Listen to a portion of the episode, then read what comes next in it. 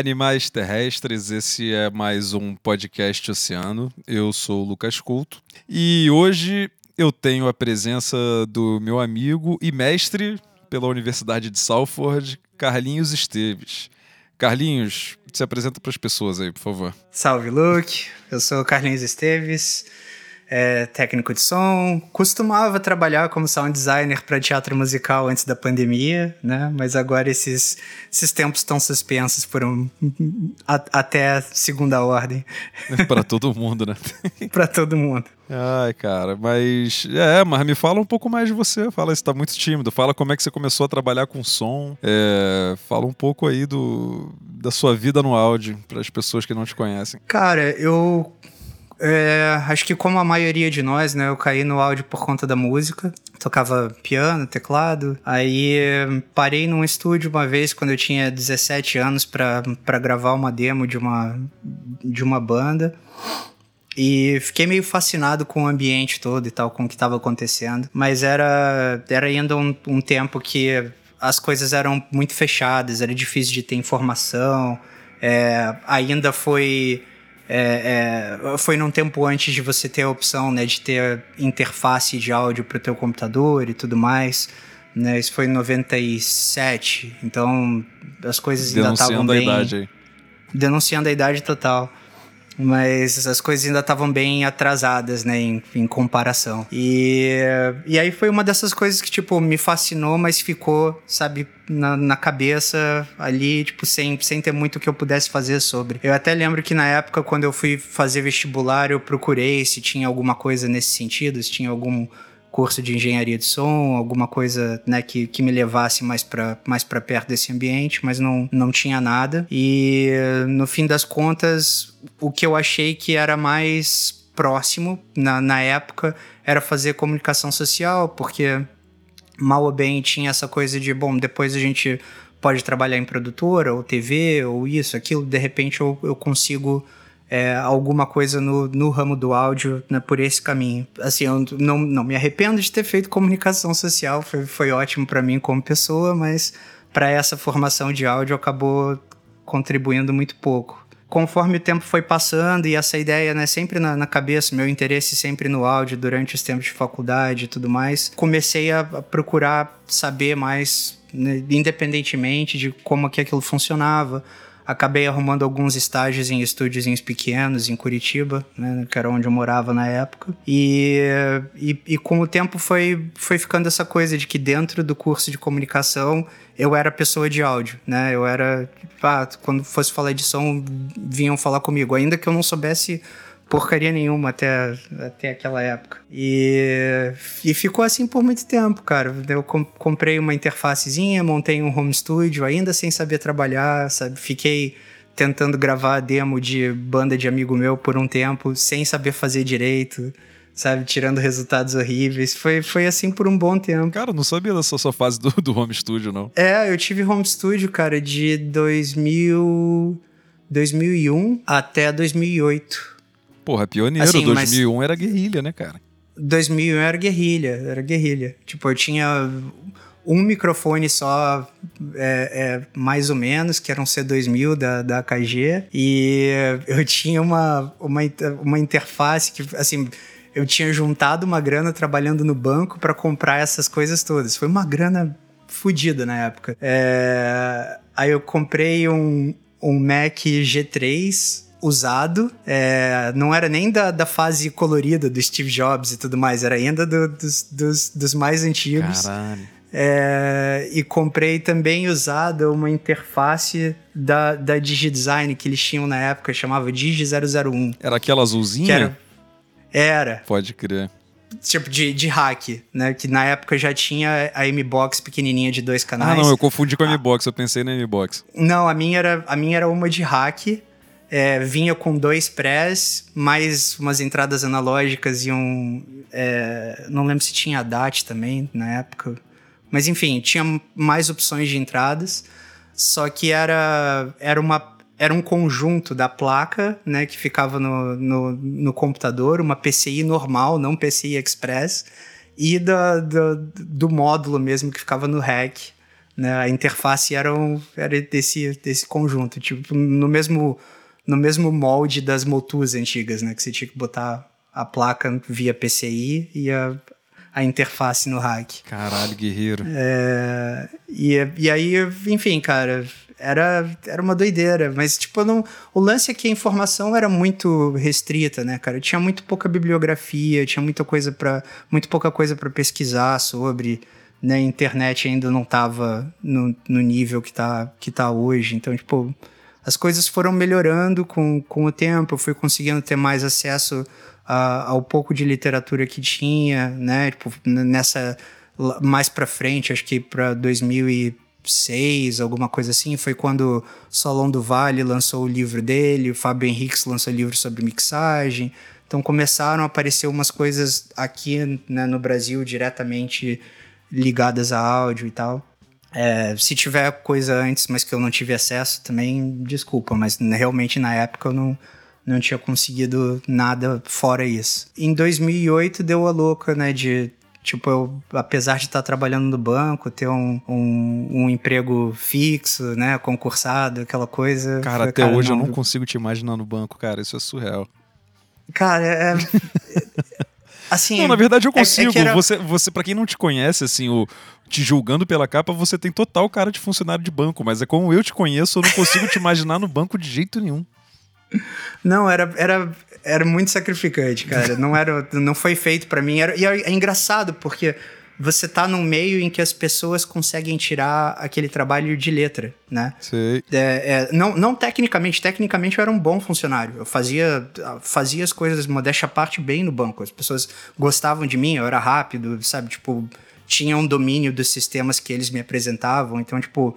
É, é, mas assim, eu, eu conheci gente que tinha gosto em fazer aquele trabalho, né? E para mim era um negócio assim, cara, socorro, como que eles conseguem? Eu não para mim é, sabe, eu chegava em casa esgotado, era, era muito doido, cara. E aí chegou uma hora que, que enfim, as coisas não não estavam das melhores no, no, banco também, tipo, tava sofrendo bastante pressão lá. E, pô, sempre com, com essa coisa na cabeça de que, cara, devia estar tá mais no áudio, eu só não sei como, mas devia estar tá mais no áudio. Aí deu a louca, eu fui fazer o IAV em São Paulo, né? O mesmo que você fez. Sim. E no IAV, cara, como, como tinha muita coisa que eu tava que eu tava tentando aprender já, mas estava picotado, né? Porque eu não, não sabia é, não tinha um fluxo contínuo e bem estruturado de informação. Quando eu cheguei no IAV, deu uma, sabe, rolou uma melhora exponencial, assim, do que do, do meu jeito de trabalhar e tudo mais, meu entendimento do áudio, porque foi meio que juntando os pontos de todo aquele conhecimento largado que eu ia pegando aqui e ali, né, durante, durante os anos de, de home studio e tudo mais. Então meio que é como se as coisas fossem fazendo sentido muito rápido, né? E, e aí, cara, eu contei com uma parcela de, de sorte também bem razoável. Foi que eu acabei. É, é, eu, eu, tive, eu tive um desempenho legal no, no curso, o que acaba, né, para você que fez, você tá ligado, acaba chamando a atenção do, do, do dono do curso. Sim. Né? Tipo. É, é só pra galera entender, e... para quem não sabe, é que o IAV, não sei, se não for a primeira, é, é uma das primeiras e até hoje é uma das principais escolas de áudio no Brasil, que fica em São uhum. Paulo. E, e muita gente do nosso meio, nossos colegas e muita gente que virou amigo mesmo, passou por lá, né? Tipo, foi meio que um celeiro de técnico de som no Brasil. Foi mesmo. Muita é. gente, cara. Muita gente do nosso, do nosso meio próximo passou por lá em algum momento. Foi. E e aí, é, é, o dono de lá, né, o Marcelo Claret, na, naquela de vendo o desempenho do pessoal, né, e o que tinha saído de notas, parece coisa de colégio, mas, né, enfim, mas, é, tem, mas é assim mesmo. tem esse lance mesmo, né, tipo, é. você, se, se você desponta em algum momento, acaba, né, chamando, chamando alguma atenção e tal. E, e aí, tipo, a gente começou a conversar sobre, ele perguntou mais, né? Tipo, ah, você veio de Curitiba, mas como é que é o lance? E eu acabei contando a, a história né, do banco, do que, que tinha me movido aí para lá, né? Que tinha sido uma briga, de fato, com, com o banco pra, pra ah, eu ir. Caralho, teve essa história, né? isso é maravilhoso. Eu esqueci disso. Conta isso, Carlinhos. Teve. Não, é basicamente, cara, o que, o que rolou foi, num dado momento, eu meio que me apoiei nessa coisa do, do áudio como minha forma de sair dali, né? Eu falei, bom, eu, eu posso, a, a, meio que a última alternativa que eu tenho, já que aqui dentro do banco eles vão me trucidar, né? Não importa o que aconteça, minha alternativa é de fato sair, né? De fato achar um jeito de viver de áudio e sair daqui. E aí eu... É, não, a gente veio até banco... aqui. Ah, não, desculpa. É, vai, você tá chegando onde eu queria. Tô, tô chegando. é, eu pro, propus pro banco que eles me deixassem fazer o curso no meu período de férias. Eu tinha férias que estavam quase compulsórias, né? Tava quase há dois anos sem, sem tirar. É... Só que a única condição é o curso só acontecia no, no, em janeiro ou julho. Então eu falei, olha, eu preciso tirar, mas tem que ser nesse período. Eu preciso dos 30 dias de férias mas tem que ser nesse período. Eu vou, faço o curso e fica tudo bem. Só que janeiro é o período que todos os gerentes querem tirar férias. Todo mundo ficou naquela, não, mas esse é, esse é o período da, da, da, da gerência tirar férias, né? Isso, isso aconteceu. Isso, isso não é para o período para os peões, né? Tipo, janeiro, o peão querendo tirar 30 dias de férias. Não, não é assim que funciona. E aí, enfim, eu, eu, eu fiz isso com meses de antecedência. O curso ser em janeiro, eu dei entrada no meu pedido em agosto. Ainda assim, estava sendo negado, negado, negado direto. Aí eu tinha uma opção que era pedir um desligamento do banco, mas não demissão, né? Tipo, uma licença sem vencimentos. Então eu saía do banco sem ganhar salário, sem nada, é, mas ainda ficava com é, é, com meu vínculo lá e se em algum momento eu decidisse voltar, o banco podia estudar a possibilidade de me colocar em algum lugar. E aí, assim, eu estava de novo assumindo o risco que o banco podia dizer: não, eu vou te colocar, mas vai ser no outro estado, né? E eu teria que engolir. Aí eu dei entrada nisso e eu, o meu pedido foi. É, caiu na mão do, do superintendente para ser avaliado. A coisa foi pro, pro, para o superintendente, foi negado, aquilo. Aí, assim, a, a, minha, a minha alternativa foi: olha só, é, eu posso faltar até 30 dias sem dar abandono de emprego. E o, o máximo que vocês podem fazer é abrir um processo administrativo, né? Assim, vocês vão tentar estragar a minha carreira dentro do banco, mas assim, eu não vejo uma carreira para mim dentro do banco. Então eu não me importo, né?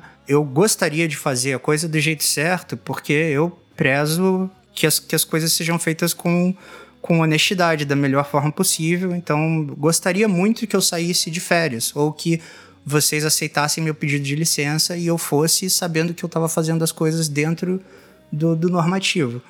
Mas se não acontecer, essa é uma alternativa que eu tenho. Eu posso faltar. Aí o cara, ah, mas se você faltar 30 dias, vai dar abandono de emprego. Bom, mas eu posso faltar 15, vir trabalhar um e faltar outros 14. Não, mas se você fizer isso, sua carreira acaba. Eu falei, mas eu não me importo. Não tenho futuro aqui. não ligo. Eu acho que como tinha essa coisa de é, é, todo mundo que, que tava lá, pelo menos no geral, as pessoas que estavam lá eram é, tinham muito medo de perder aquele emprego, né? Ou de, de é, uma possibilidade de não ter futuro ali. Eu acho que ele resolveu trucar, sabe? E dizer, ele não vai fazer isso. Eu vou pagar para ver. Mas ele não, ele não vai fazer. e ali, dali em diante, todos os meus pedidos foram, foram negados, sabe? Tudo que eu... Todas as alternativas que eu tentei achar de fazer o negócio direito foram negadas. E quando chegou em janeiro, eu falei, tchau, vejo vocês mês que vem, né? E, e fui embora, cara. E aí fui pro, fui pro curso 15 dias, escolhi um dia específico, que era o, o dia que a galera ia explicar, é, ia ter uma aula de, de eletricidade e tal, não sei o que. Eu falei, bom, esse é um assunto que eu, que eu conheço, né? Tipo, o que eles vão me ensinar eu já conheço. Né? Então vou voltar para trabalhar um dia, voltei pro banco, né? Isso é genial, cara. Aí trabalhei um dia, fui embora, e como cara. foi esse dia que você chegou lá? como é que foi a galera te vendo? Cara, então, foi engraçado, porque aí, aí que você vê que, é, é, assim, a, se as, as pessoas que estão na linha de frente, elas te conhecem e elas te entendem, né? Todo mundo tava do meu lado, menos o, o, o gerente que era ligado ao superintendente. É claro, sempre, né? Saca? Todo, todo mundo tava do meu lado. Então eu cheguei num ambiente super amistoso, com a galera querendo saber como tava o curso, sabe? Tipo, su super do meu lado na história, dizendo: não, você tá certo mesmo, é, tem que fazer isso aí mesmo, cara, porque, poxa, é um absurdo que eles fizeram, sabe? Você, você tem direito a férias, você falou que estava saindo para fazer um curso, você não estava saindo para ir pra praia, para sabe, para festar, tipo, pô. Aí o, os caras optaram por não te dar férias porque eles queriam passar, ou, sabe, 30 dias na casa de veraneio deles. Então, assim, não, tá tudo errado, né? Aí foi, foi super bacana. E aí voltei, fiz o curso, né? Caralho, é... isso é muito bom, cara. Até, até acabei prorrogando o curso por mais tempo, porque teve a opção de fazer a, uma semana específica sobre gravação e depois efeitos sobre efeitos para mixagem. Então acabei prorrogando, né? Faltei, no fim das contas, 40 dias nesse esquema, né? Tipo, voltava, trabalhava um, faltava mais uma semana. Ai, né? E aí, aí eu fiz isso. E, e engraçado, né? Quando eu contei essa história pro, pro Claret, eu acho que na cabeça dele foi um negócio assim, tipo... Caralho, ele realmente quer trabalhar com essa porra. Pô, óbvio, né? acho que acho que pode ser um bom contato, né? E aí na época ele me ofereceu vaga para trabalhar no IAV em, como, como monitor em São Paulo. Só que pô, eu não tinha família em São Paulo, não tinha não tinha onde ficar, né? Então seria muito caro para mim eu, eu, eu encarar uma dessas de, de morar em São Paulo e tudo mais. Eu falei, olha, não, São Paulo especificamente não dá, mas eu tenho família no Rio, né? Se tiver trabalho no Rio, eu tenho onde morar de graça por um tempo, eu, eu, eu consigo pegar. Eu recebi uma ligação do Clareia falando: olha, a gente vai montar a Noviça Rebelde no Rio. E eu preciso de um operador, e a minha ideia é que você fique como operador da orquestra por causa do teu background em, em música, né? Tipo, a, a, a, ideia é que eu, eu tenha alguém que tenha, como me, eh, tenha meios, né, de de se comunicar bem com, com o maestro, com o arranjador, né? Saber o, o, o que, que precisa ser feito e tudo mais. E aí pensei em você, você topa? Eu topo. Quando é que é? Não, só que você tem que se mudar em cinco dias. Eu tô indo. Aí eu sentei com, com, com o gerente da agência para conversar, aí você vê como, como a coisa mudou, né?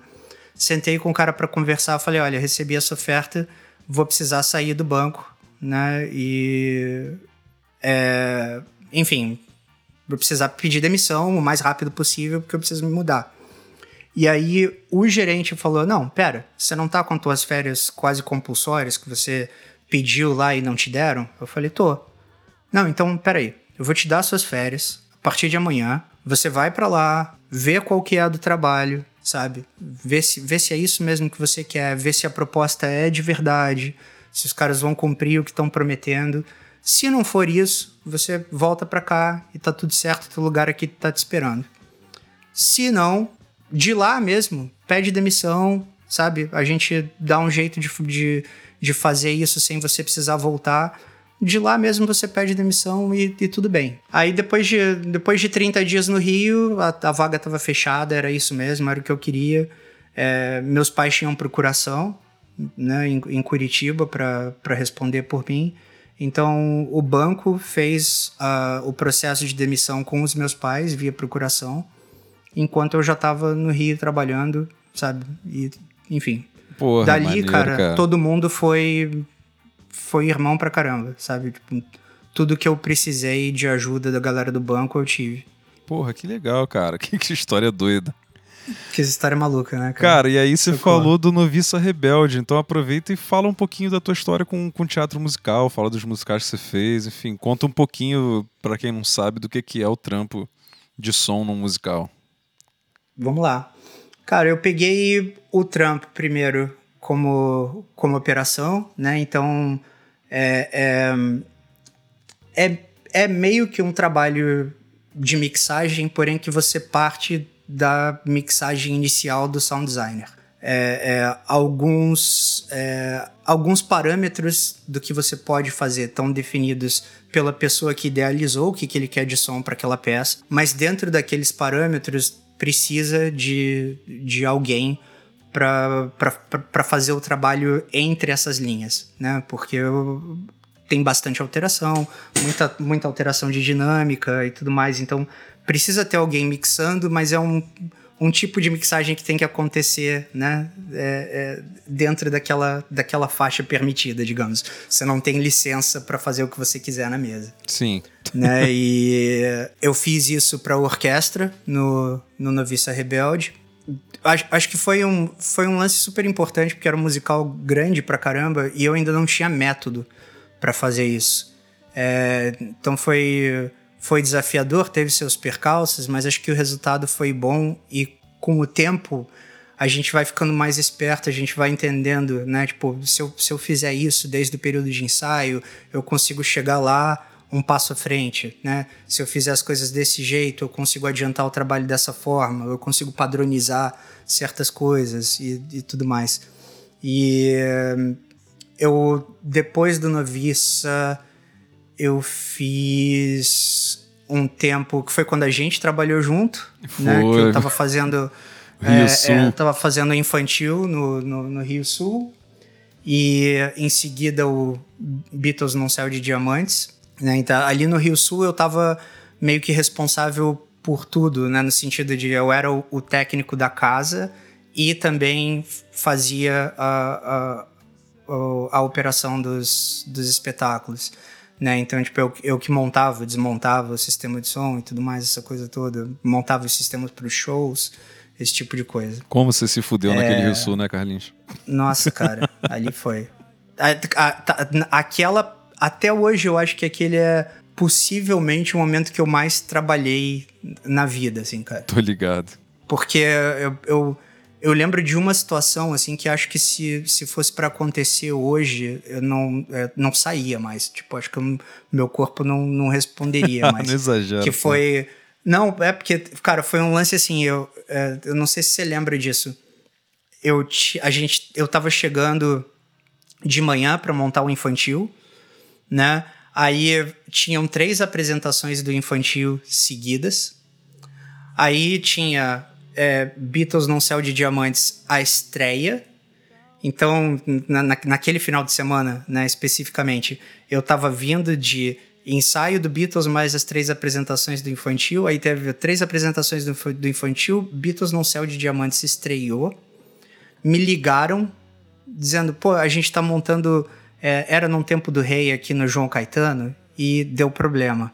E o Clary pediu para você vir para cá ajudar a gente. E assim, é super urgente, a coisa está acontecendo agora. Isso era meia-noite, né? Então tinha começado às nove, me ligaram à meia-noite. Eu fui pro João Caetano.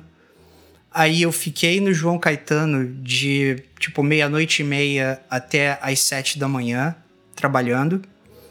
Fui para casa, tomei um banho, tomei um café, voltei pro Rio Sul montei o, o, o infantil, que estava tava pendente, eu não tinha conseguido fazer no dia anterior, porque eu tinha ido para o João Caetano. Então, montei o infantil de, de manhã, peguei as três apresentações do infantil, do infantil foi direto para o Beatles, né, do, do, no outro dia.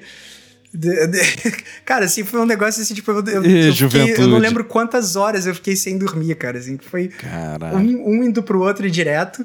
E aí, quando chegou no, no lance de tipo, não, mas agora né, vai ser tipo o seu fim de semana, entre aspas, né? Que você vai ter, sei lá, segunda e terça, pá, pá. Não, tinha, tinha show no Rio Sul. Então, tipo, dali já emendou pra montagem de show. Caralho, então, caraca. Cara, que doideira, né? Eita, e depois o povo diz que o pessoal da cultura não trabalha, né? Eita, nós, hein? Pois é, cara. Pois é. Cara, é. Aquele período, é. aquele período a gente, a gente trabalhou pra caceta. Porra, você é muito cara. mais do que eu, né? Eu tava lá e caralho. É que você tava só. Eu tava o só teu vínculo Beatles. era com Beatles, é. né? O, o, meu ficou com, com tudo que era da casa. Nossa, Mas, eu te dei pô, muito trabalho, puxado, eu não sabia cara. fazer nada naquela época, meu Deus do céu. Mas também. Mas eu também, cara, mas verdade olhando seja pra dita, trás, eu, eu também. É, eu peguei eu o também equipamento mais velho possível, cara. Lembra? Nossa, Eram uns cara, microfones da Aventura velho já, tudo quebrado. E era um equipamento do Claret também já muito zoado. Claret que me perdoe, mas tava muito baleado já aqueles SLX2. Tava. cara, foi, foi difícil. Mas foi bom também, a gente se divertia também. Não, foi, foi, com certeza. com certeza. Cara, Mas depois- é, cara, Dali, dali acho que a coisa foi, foi evoluindo, né? Graças Tipo, a Deus. Eu peguei, acabei pegando outros musicais grandes pra para operar a orquestra, né? Peguei o Violinista Tantelhado, é, Mágico de Oz, e na época do Mágico de Oz eu já estava estudando desenho de sistema e e aí e o, o sabia que eu estava interessado e tal, não sei o que, que eu estava fazendo os cursos, é, que eu, eu tava tentando me inteirar mais sobre. E eh, ele também estava precisando de mais tempo, então ele foi passando aos poucos ah, algumas coisas né, do, do, do trabalho dele como sound designer para mim. E, sabe, meio que como, como assistente, né? Tipo, não, então, olha, fa- faz isso, isso, isso, para eu só ter que chegar lá no dia e alinhar, né? Eu, eu fiz isso para ele na época do, do Tudo por um Popstar, né? Depois fui começando a me inteirar um pouco mais da, da parte de desenho de sistema e tal.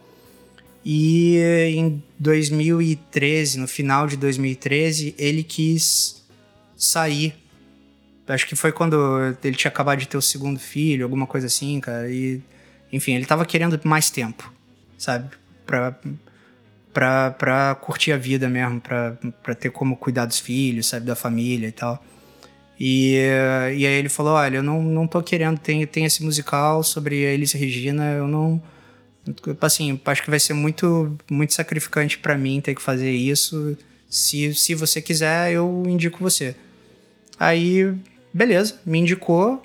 Eu peguei né, como, como sound designer e tal, pela primeira vez ali pra, pra, pra aventura. E acabou dando certo. A gente começou a trabalhar junto comigo como sound designer direto. Pô, e o E aí, Elis foi cara, um sucesso já, né? O próprio Elis já foi é, um o sucesso. o, Elis, o Elis foi tipo. Foi um tiro de sorte como primeiro trampo, né, cara? Porque o, o musical foi um sucesso e a gente não teve é, é, grandes problemas naquela primeira temporada toda do Rio, sabe? Tipo, teve uma coisa ou outra, mas assim, no geral, o musical andou super bem.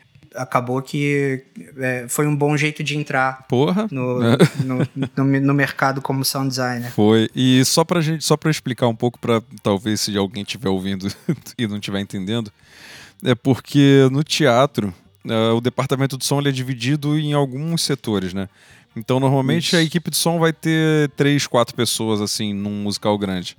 Então você vai ter o, o técnico responsável, que normalmente é de uma empresa de som ou do, ou do teatro, né, que fica responsável pelo equipamento de som em si, ligar, desligar, dar manutenção, tomar conta no- de uma forma geral, é, zelar pelo equipamento. E aí você vai ter o microfonista, que é a pessoa que trabalha mais no backstage mesmo, no, no camarim, que cuida de todo o sistema de microfone sem fio, porque o musical normalmente tem muito microfone sem fio funcionando ao mesmo tempo. Então você precisa saber de, de alguém que saiba manusear aquele equipamento, né? Saiba cuidar daquilo, entenda de radiofrequência, entenda como funciona o microfone, para poder zelar por aquilo também, né? Tem que ter alguém tomando conta daquilo na coxia. E aí você tem o operador, que era o que a gente estava falando, né? É a pessoa que fica na mesa de som.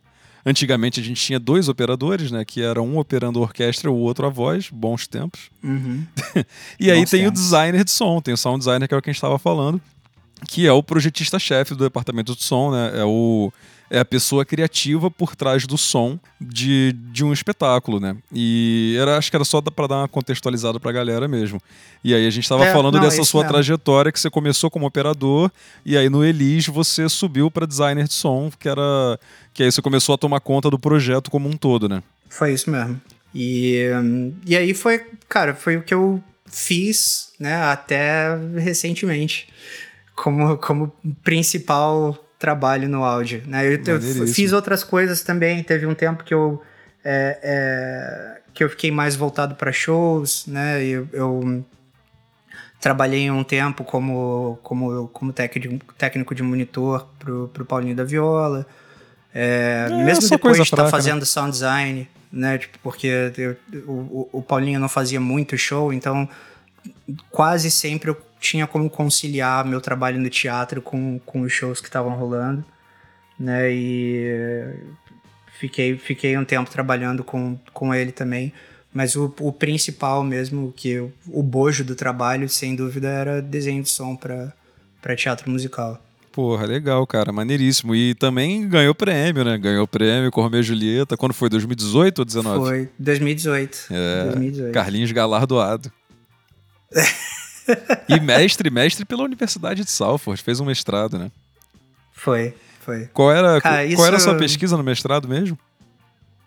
Eu O fiz tema. um eu fiz um projeto de uma de uma caixa de som para consumidor é, 360 graus na horizontal, tipo uma caixa Omni Ah, pode crer, é verdade. no, no eixo horizontal só. E cara, foi é, acho que junto junto com com, a, com aquela situação de tacar o foda-se no banco, eu acho que foi a minha melhor decisão profissional É, né? Deve, pô, com foi certeza. ter dado foi ter apertado uma pausa e ter, ter ido fazer o mestrado, cara. Eu- é, um, é um negócio que até hoje eu eu sinto falta, assim. Eu, eu penso, tipo, só tenho só tenho memórias positivas, assim. É um negócio que me dá saudade, assim, constantemente, sabe? Ah, cara, estudar é sempre Foi- foi bom. muito Você bom. fez bem demais, com certeza. Foi muito bom, cara. Foi muito bom mesmo. Cara, e. E, Ah, é, diga. Não, é, foi isso, ter, ter, ter contato com outras coisas do áudio que, que a gente não teria, né? Tipo, no, no meio de trabalho, né? Ter, ter contato com essa parte de pesquisa e tal. Acho que tem um lance que te, te faz mudar a chave. Né? Ah, com certeza, né, cara? Te, te bota em contato com outras coisas. Eu mesmo penso nisso. Eu acho que às vezes eu fico muito estagnado também. Por um lado, eu evoluí muito, né? Porque eu comecei a operar muito depois de você, né? Eu cheguei a operar o infantil lá no começo, mas eu só comecei a Uhum. operar pra valer quando você me botou pra operar mesmo, que foi em 2000 e... 2016. Na verdade, eu operei pro Branco antes, mas era um musical bem pequeno, em 2016 mesmo. Uhum. E aí, em 2016, eu operei o Sambrá pra você. Então, se você for ver de Foi. 2016 pra cá, são quatro anos. É, Uhum. Assim, aí é aquilo que você falou, né? Você acaba aprendendo a organizar melhor o método de trabalho, você começa a trabalhar melhor conforme o tempo passa, mas na Sim. questão do, do áudio em si, do que, que tá rolando no universo do som, assim, você fica meio estagnado, né, cara? Total, É. total. Não, e, eu- e essa coisa, eu acho que é, mesmo quando você tenta se manter é, é, atualizado e quando você tenta reciclar né, teu, teu conhecimento e tudo mais, eu acho que tem um, tem um, um lance que não é errado, tá? É só como a coisa funciona na prática versus como a coisa funciona na academia, né? A gente fica muito é, é, viciado a essa coisa do, do, do que funciona pessoalmente pra mim, pro meu gosto, pro meu ouvido, logo é, é isso aqui que, que vai funcionar. E de fato, quando você tá né, na, na guerrilha, no trabalho, é a, é, a, é a referência que você tem, né? Tipo, você tem que confiar em última instância no teu ouvido, né? Você pode ter é, se preparado tecnicamente, você pode ter feito o alinhamento em cima das medições e tudo mais, mas no fim das contas você quer que soe bem, né, para o teu ouvido. E, e eu acho que tem um lance na, na academia que não, não desmente isso, não é isso, mas é, é uma coisa meio assim de existe uma limitação para esse tipo de avaliação, né? Tipo, o teu ouvido não é tão bom quanto você acha que é, o ouvido de ninguém é, e tem uma série de, sabe, de, de, de fatores de parcialidade que se você for de fato querer avaliar o que, que, o que, que é melhor ou o que, que é pior, teriam que ser levado em- levados em consideração. E, é- e é um negócio que meio que muda a chavinha, sabe? Porque é, é claro que para as coisas mais, mais grosseiras e tal, vo- você consegue corrigir com base no, no, no teu gosto, né? E com, o que, com a sensação que você tá, tá tendo ouvindo aquilo na hora e tudo mais. Mas você deixa de confiar no teu ouvido para as coisas mais é, para aquelas diferenças que são muito minuciosas, você começa a ficar naquela, pô, mas espera, eu, eu tô de fato preferindo isso aqui ou é só é, sabe, meu, meu ouvido me enganando, meu cérebro me enganando, porque eu sei que esse aqui é o equipamento mais caro, ou eu sei que esse aqui é, é, é, o, é, o, é, é um é um, é um, formato diferente que eu sou mais simpático a trabalhar, sabe? Eu, você começa a, a, a, se reavaliar em todas essas coisas, assim, tipo de... Pera, eu tô, eu tô de fato é, falando do produto da audição ou isso aqui é só um jeito que eu tô achando de, de me enganar, sabe? Cara, com certeza. E, é... e essas coisas são reais, né, cara? Tipo, Sim. O, o, pra, pra, você, pra você academicamente dizer que uma coisa tá suando melhor do que a outra, a quantidade de fatores que você tem que cumprir para sua pesquisa não ser descartada é enorme, né? Tudo, tudo que você pode imaginar, o, o tamanho do o tamanho do sample que você usou, né? Se é um sample muito longo, a pessoa esquece do que ela ouviu primeiro, então tem X% de chance a mais de todo mundo escolher o segundo como a melhor. Se o sample for muito curto, a pessoa pode ficar insegura com o segundo, tem mais chance dela escolher o primeiro, né? Então, assim, tem uma série de coisas que é, é, se você fez errado no processo de, de desenhar a pesquisa, o teu resultado é descartado na hora. É muito né? doido, né? Porque é uma mistura de, começa... de ciência exata com ciência humana, né? Porque você tem que fazer a pesquisa do, do jeito certo.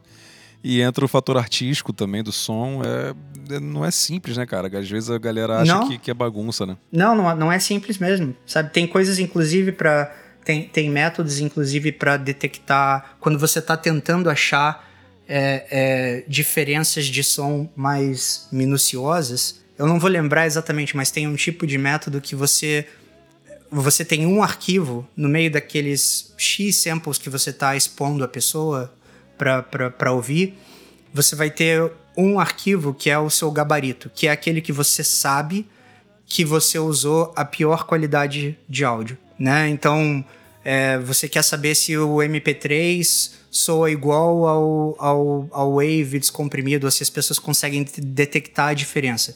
Então, você pega ah, tá, eu vou ficar. Só, eu, eu só tô avaliando MP3 de 192K para cima. Tá, mas eu vou colocar um de 128K aleatoriamente no meio dos, dos, dos meus samples.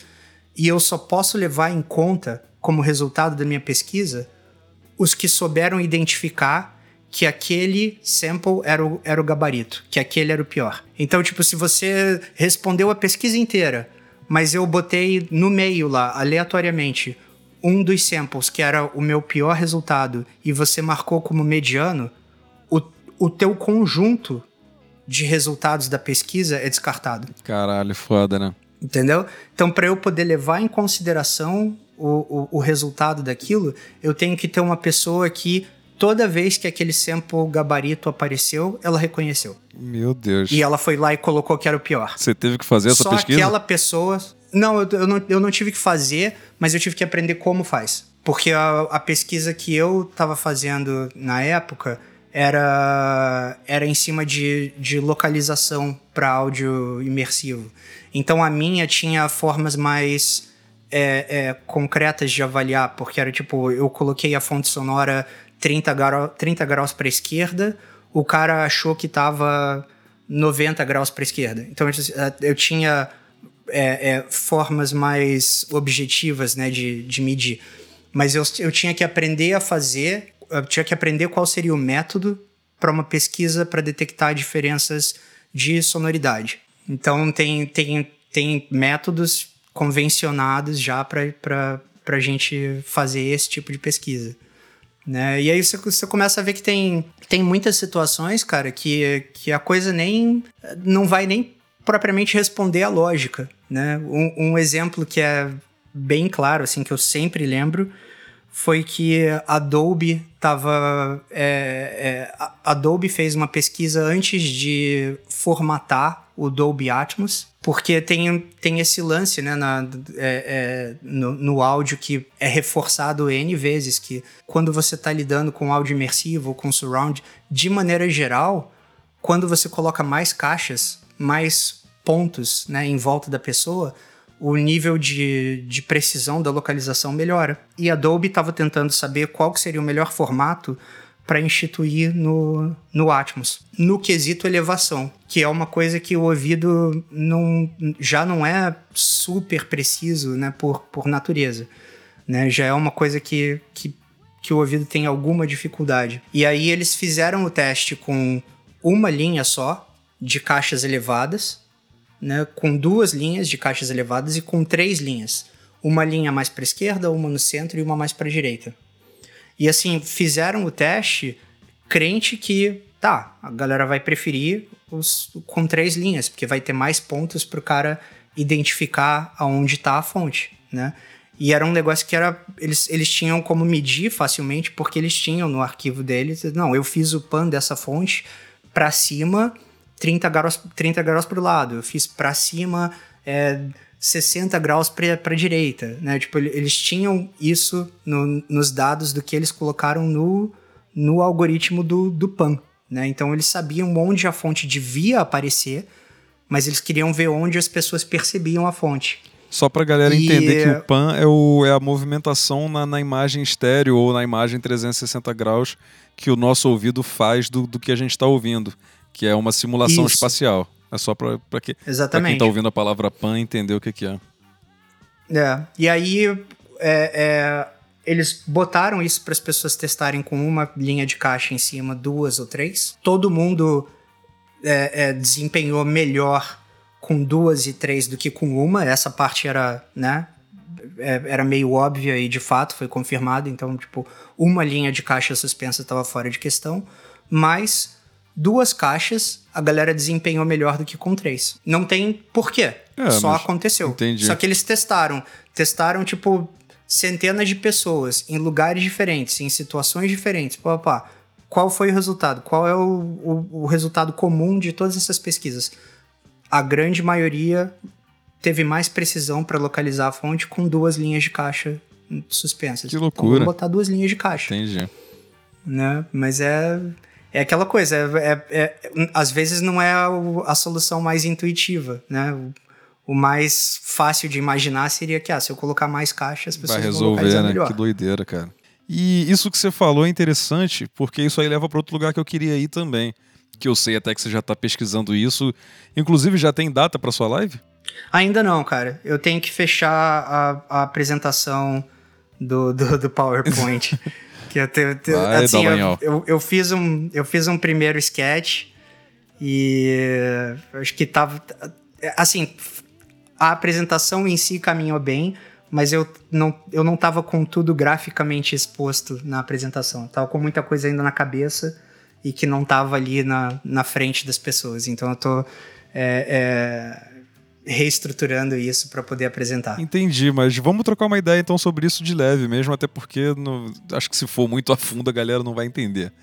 Mas. é, então, você estava falando que sua, que sua, pesquisa tinha a ver com áudio imersivo, né? Acho que a universidade estava caminhando para essa direção. E uhum. o mundo do áudio está caminhando para essa direção, né? Na verdade. E é só para fazer um resuminho rápido aqui para a galera, é, para tentar simplificar. É, posso estar tá falando merda aqui também, porque faz tempo que eu não estudo isso, mas enfim. Ao longo do tempo, a gente foi tendo diversos formatos de, de reprodução do som, né? É, lá no começo, isso. a gente tinha o mono, que era o som saindo de uma caixa só, e era isso, né? Porque era tudo ali saindo de uma caixa, então você não tinha a sensação de espacialidade. E aí, não sei uhum. se foi uhum. nos anos 60 que inventaram, mas nos anos 60 popularizou o estéreo, né? Que é o uhum. sistema de som com duas caixas, que é o mais conhecido, acho que no mundo inteiro, que você consegue ter uma sensação de quase 180 graus, não é isso? Ou é outro grau, sei lá. Não sei se chega a 180, é, mas.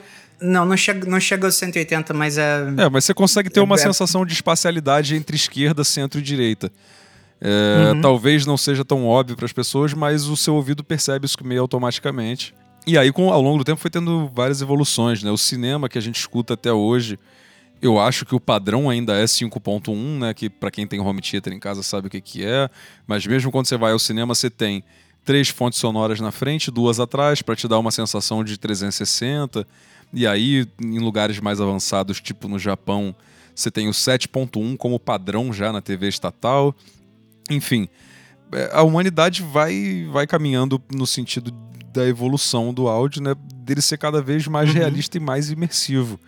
Então eu queria uhum. saber de você o que, que você está pesquisando nessa onda de áudio imersivo, para onde que as coisas estão indo nesse lado, o que, que você tem feito, o que, que você sabe uhum. disso aí? Cara, é, é um negócio que me interessa muito. Eu tenho. É, é, eu tenho estudado um bocado sobre, é, já, já faz um tempo.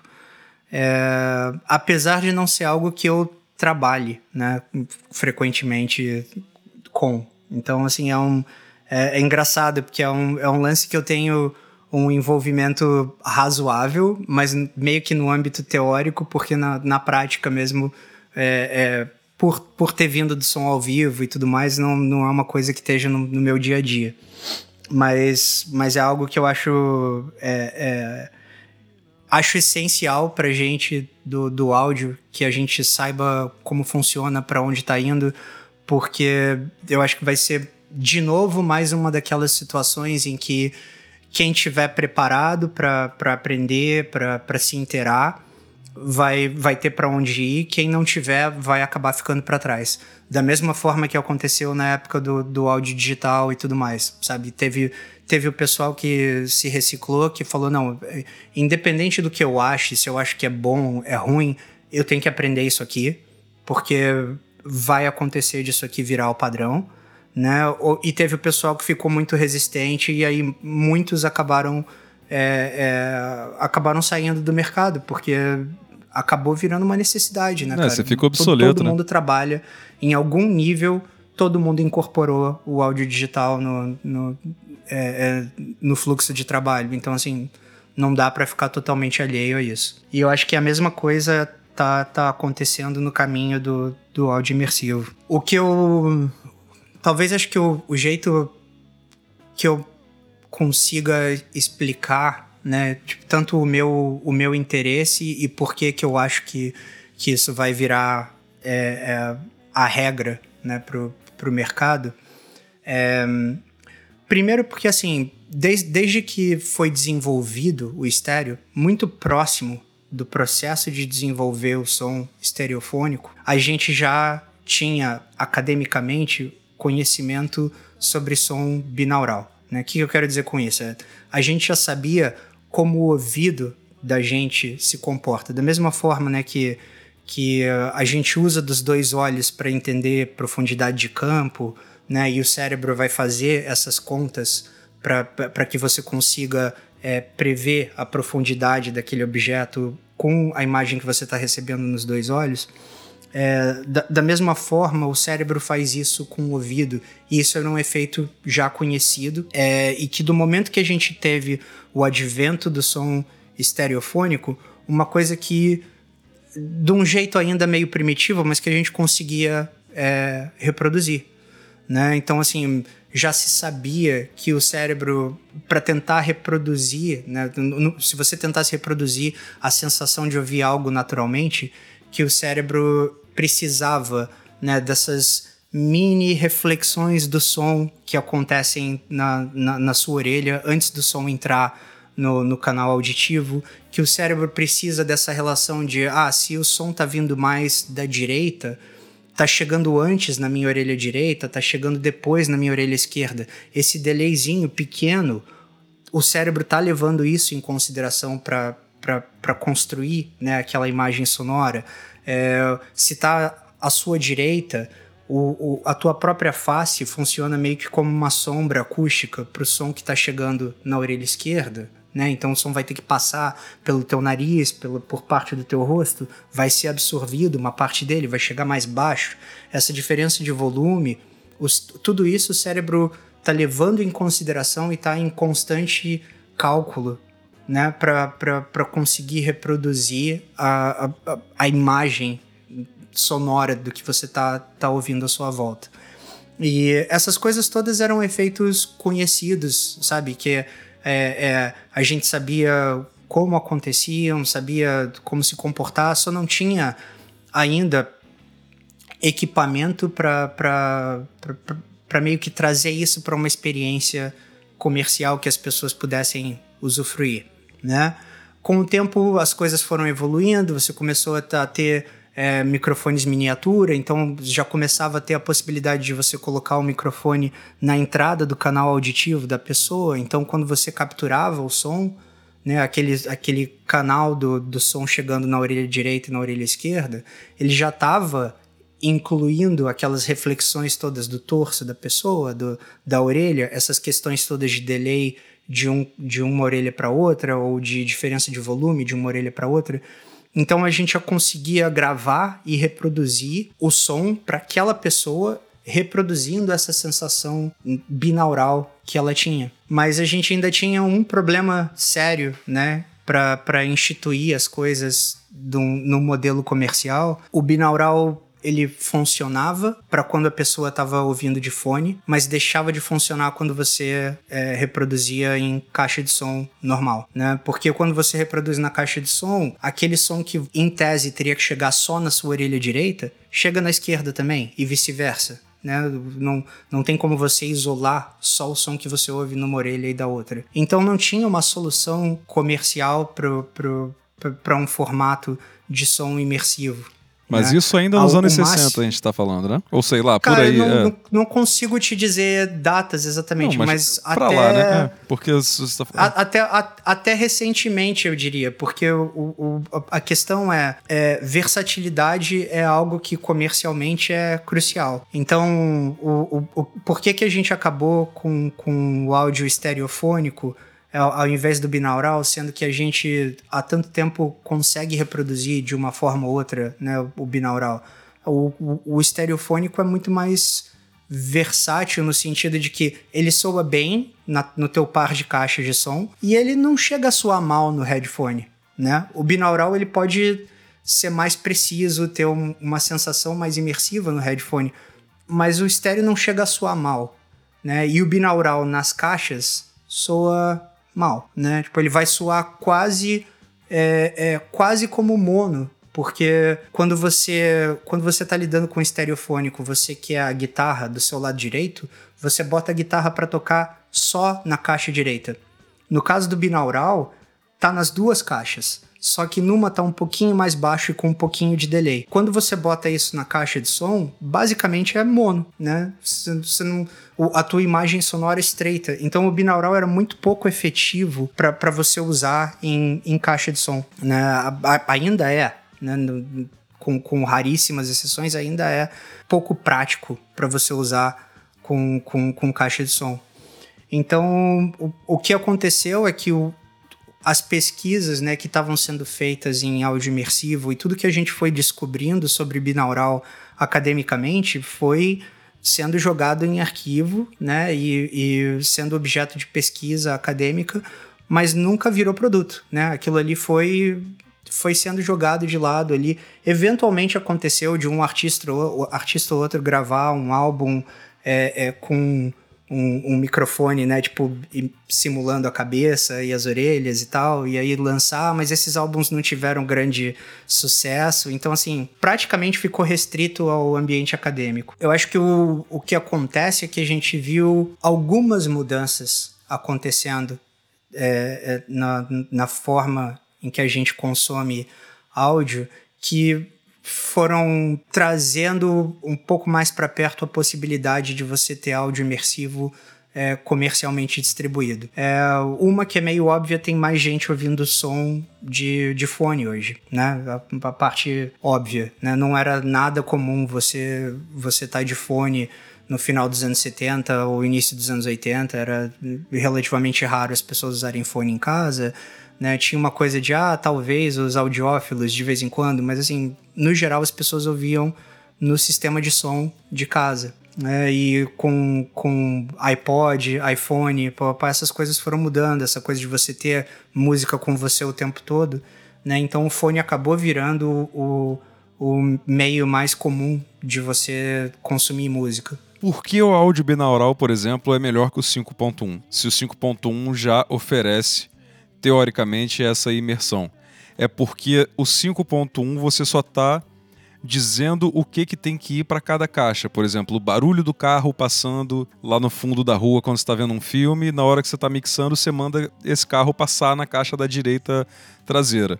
No áudio binaural seria porque você está levando em conta todo o cálculo que o som desse carro faz para chegar até a orelha esquerda e até a orelha direita, igual você tinha falado antes? Ou o que uhum. mais leva o som binaural a ser melhor? Porque assim, eu sei que é tem, é melhor. Tem... É, para quem não sabe, uhum. eu posso até deixar algum link depois de vídeo. Se você procurar vídeo de link de áudio imersivo no YouTube, você percebe bem a diferença. Você consegue ouvir as diferenças de proximidade, né? Quando está distante, quando está mais perto é, as nuances são muito mais detalhadas no, do que no 5.1. Mas aí eu queria uhum. saber de você exatamente o porquê disso. Por que que, para quem não trabalha com áudio igual a gente, mas por que que é legal que se come... Que, não, por que, que é legal não, mas por que que isso vai acabar, de certo modo, sendo o padrão daqui a algum tempo?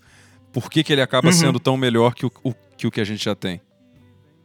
É, tem, tem, tem várias coisas nessa, nessa questão. Tipo, é, um, é uma uma, uma questão carregada de, de vários fatores. Vou tentar quebrar o, máximo possível aqui que eu conseguir. É, a primeira coisa em relação ao 5.1 é que tem uma distância é, física mesmo razoável entre a caixa que está à sua esquerda e a caixa que está na traseira. Né? Então, quando você precisa que algo se, se movimente, você não tem uma sensação de que aquela fonte está passando de fato, né, de uma caixa gradualmente para outra. Você tem meio que uma sensação de, de salto de uma caixa para outra. Você precisaria de muito mais pontos entre, entre a caixa traseira e a caixa da frente, da esquerda, para você ter uma sensação de que aquela fonte sonora está de fato atravessando aquele espaço até chegar onde você quer. A outra coisa é elevação. Elevação, como eu tinha falado, já não é uma coisa que é que é muito fácil das pessoas é, é, pegarem com precisão, não é um tipo de cálculo tão simples para o cérebro quanto esquerda e direita. Né? Você tem menos deixas para lidar quando a questão é, é elevação. É, e um, um, uma outra coisa que no sistema surround convencional, é, às vezes a gente não se dá conta, mas a gente está travado, né? E, e, nesse tipo de sistema sempre vai estar, tá, é o que você tem de opções de aproximação é muito limitado, né? Então eu consigo trazer o, o, o objeto que eu quero até o limite daquela caixa, mas eu não consigo trazer até, digamos, sentar do seu lado ou falar no seu ouvido. É, eu acho que isso né? que é o mais o, impressionante mesmo, né? No binaural, acho que a maior é, diferença que você sente é essa mesmo. Você consegue... É, o senso de aproximação é, é, é, é muito limitado num, num sistema de reprodução surround convencional. Né? E é, é, é aquela coisa, é como eu ouvi um, um, cara falando numa das aulas, tipo, é, é como você fazer chover no teatro, mas a plateia em si tá numa bolha em que não chove, ou você conseguir fazer chover no ombro da pessoa. Né? E é, é meio que isso. O sistema surround convencional ele tá fadado à sensação de que tá chovendo lá fora, mas não aqui né? Não aqui do lado da minha orelha. Não, não tem som batendo na, na, na cadeira do lado, né? Então é, é meio que essa falta de você conseguir aproximar uma fonte sonora e de você ter, é, de fato, uma, um, um, um, movimento mais gradual entre uma caixa e outra. Né? Você tende a criar buracos entre, entre aqueles dois pontos. Pô, esse exemplo da é... chuva é perfeito. É. É, é, é, o melhor jeito que eu, que eu já ouvi alguém falando sobre. É, é, ao mesmo tempo, vale dizer que tem algumas coisas que o binaural mesmo meio que falha. Né? É um termo meio carregado, mas é meio isso. Por exemplo, a gente, a gente consome música há tanto tempo né, no estereofônico e com, com os modos de produção que a gente desenvolveu esses anos todos que quando a pessoa ouve um som de bumbo, ela não tá mais relacionando bumbo com aquele som que a gente ouve quando a gente passa acusticamente na frente de uma bateria e o cara tá tocando bumbo. Aquele não é o som que a gente identifica e relaciona como um som de bumbo. Né? Aquele é o som do bumbo acústico. Mas se, se eu, eu, eu tivesse uma forma de pedir pro teu cérebro relacionar o que, que é o som de bumbo, é o bumbo com o microfone próximo, né, com, com captado daquele jeito que a gente está acostumado, no centro da imagem sonora, Sim. né, tipo quase dentro da cabeça, Né? Então tem, tem uma série de coisas que a gente já é, acabou convencionando por, por hábito que ah, é assim que, que aquela fonte deveria soar. Então, quando você tenta dar um, um excesso de realismo e de naturalidade para aquilo, acaba tendo um efeito reverso e fica parecendo só que a, a, a qualidade do som deteriorou. É, é, são, tem, tem algumas coisas que, que, que na reprodução binaural a gente também precisa levar em consideração que não foi como, como o sistema evoluiu, né? Então, algumas coisas a gente já incorporou do que, é, é, do que foi feito com um som estereofônico durante os anos, do que foi definido como padrão. É, já virou estética, né? Um, é, é, tem, tem, um, tem um livro ótimo de um, de um jornalista chamado Greg Milner, é, que ele, ele, ele trata do, do, do, histórico, né, do processo de gravação, e ele tem um negócio desde os tempos do Edison, que ele fala do momento que isso aconteceu, tudo mudou que era o do lançamento do gramofone, ainda da, da, da versão né, é, puramente acústica do gramofone, sem nenhum auxílio elétrico nem nada. E o, o, o Edison estava tão confiante né, da, da qualidade do, do gramofone que ele fazia. É como se fosse um, um teste é, cego, né? Então, tipo, a, a, a, botava uma cantora de ópera do lado do gramofone, ela tinha o som dela gravado e algumas partes ela cantava. Né? Então ela ficava mexendo a boca, dublando o gramofone. Que doideira. E aí, em alguns momentos, não tinha som no, no gramofone, não tinha nada gravado no disco. E aí ela cantava com a voz natural dela. E isso era ensaiado. Só que assim, o gramofone não era um. Era uma não era uma merda, grande né? referência sonora, né? E até mesmo em questão de volume na época, né? Tipo, uma, uma cantora de ópera tinha muito mais pressão para jogar na sala do que o gramofone. E o, o que era demandado deles na época era que a cantora tentasse se adaptar ao que tinha, né, no, o que eles tinham de resultado no gramofone, para fazer parecer o mais natural possível. É, e de fato, como naquela época ninguém nunca tinha ouvido som gravado, as pessoas se enganavam. Né? Tipo, oh meu Deus, não consegui distinguir qual que era o gramofone e qual que era a pessoa, né? Mas, a, mas as, a, as cantoras, tipo, algumas, algumas foram entrevistadas depois e elas, elas diziam, tipo, não, é que a gente teve que se adaptar ao gramofone, porque se eu fosse cantar naturalmente, eu cantaria muito mais alto do que, do que o gramofone estava reproduzindo. E aí ele fala, e aí a gente teve um momento histórico em que a partir daqui a gravação deixa de ser a reprodução do que o cara consegue fazer ao vivo. A gravação passa a ser a referência que o cara tem que reproduzir no show dele. Entendeu? Você quer que, os, que o show soe como disco, não o contrário. Caralho, pode né? crer. Tipo, é, é, é um negócio que ele, tra ele traça assim desde o começo. Ele fala, aqui era o inicinho da indústria fonográfica e aqui a coisa já estava virada. Aqui no início você já tinha isso, de que a, a, a referência é a gravação, a referência não é a cantora. Quando a cantora for se apresentar, ela tem que fazer igual isso aqui. Né? E esse é, esse é o padrão que a gente tem até hoje, né? Em, em muitos casos. Porra, é sim. tipo. É, é, o show tem que soar como disco, né? O, o, to, toda a experiência que a gente tem do som ao vivo, ela tem que. Na nossa cabeça, ela tem que parecer com aquilo que a gente consegue consumir em casa. Pode crer. Né? E tem muita coisa nessa.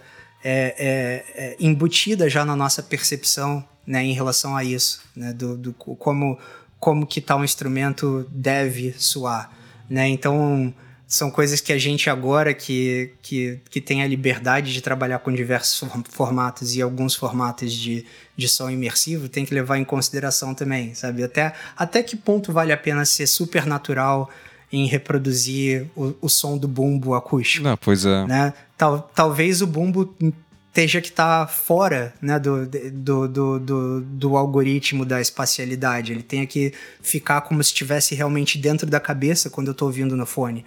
Eu posso ter o vocalista a uma certa distância, eu posso ter as guitarras a uma certa distância, eu posso ter isso, aquilo, mas o, talvez o baixo tenha que tenha que estar no centro, né? Para a pessoa é, é, entender aquilo como ela está acostumada, ou talvez o bumbo esteja que está dentro da cabeça da pessoa, chegando nas duas orelhas ao mesmo tempo, sem, sem delay, sem nada. É. Né? Então, tudo isso tem que ser levado em consideração né? nesse eh, novo formato que a gente tem para trabalhar. Mas, é, Mas, talvez isso para música erudita seja bom, então, né? Pra você tentar reproduzir uma orquestra. Sim, absolutamente.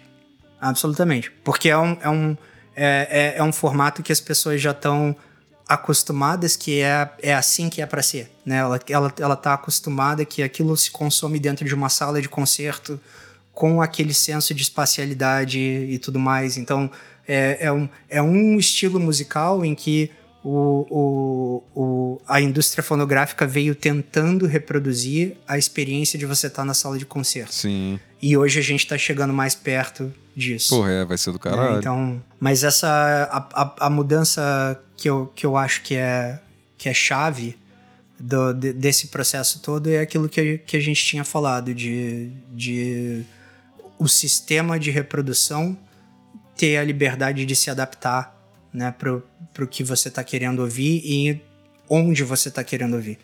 É, rapaz, o futuro está é. chegando. o futuro total, já está aqui, total. na verdade, né? É. E... Total. E é engraçado, porque são, são coisas, cara, que, que já existem há muito tempo, sabe? Até era, era, era, um, era uma limitação tecnológica no sentido de como que a gente faz para reproduzir isso, né? Ou para conseguir ter um, um, um meio de produção, né? Em cima desse novo formato. Mas a, o conhecimento em si, para fazer isso acontecer, já estava lá, né? Então é, é, é engraçado isso. Tipo, o é, o formato que ficou como padrão para as tecnologias de, de realidade virtual, né, para o som 3D nos, nos sistemas de realidade virtual, é o Ambisonic.